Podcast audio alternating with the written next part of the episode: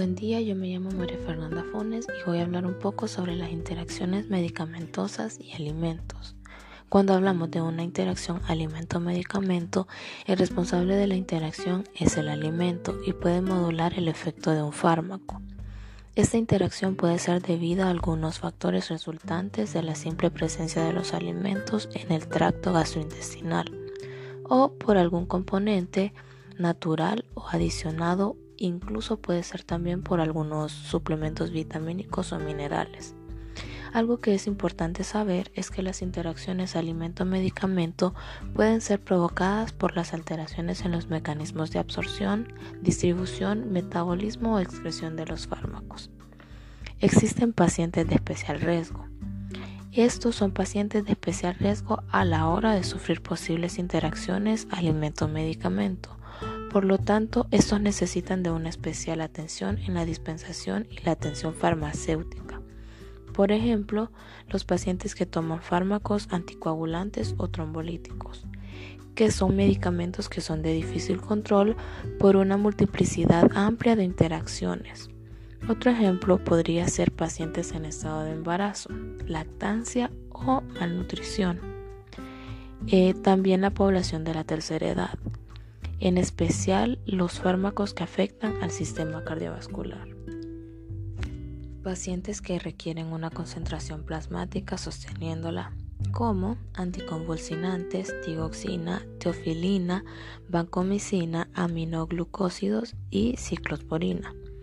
Todos esos fármacos que acabo de mencionar, si no se monitorizan adecuadamente, pueden causar intoxicaciones.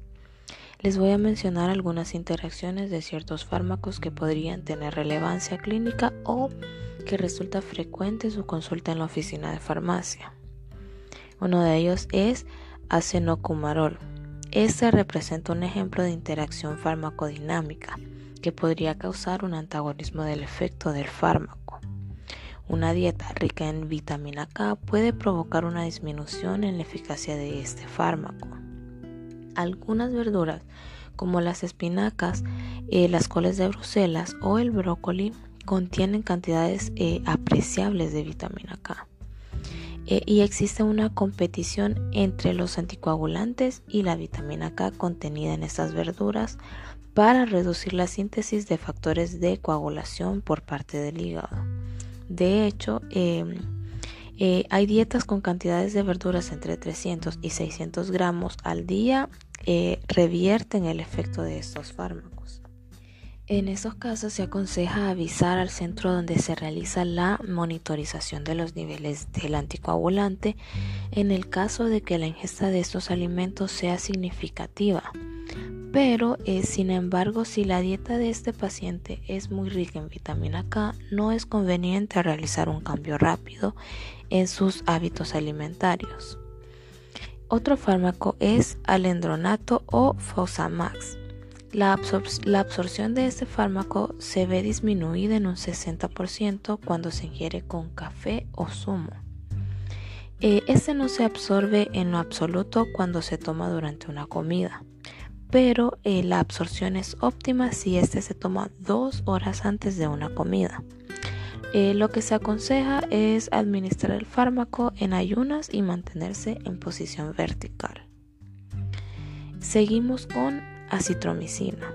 Los alimentos pueden disminuir su absorción en casi un 50%. Lo que se recomienda es suministrar el fármaco en ayunas para una absorción óptima.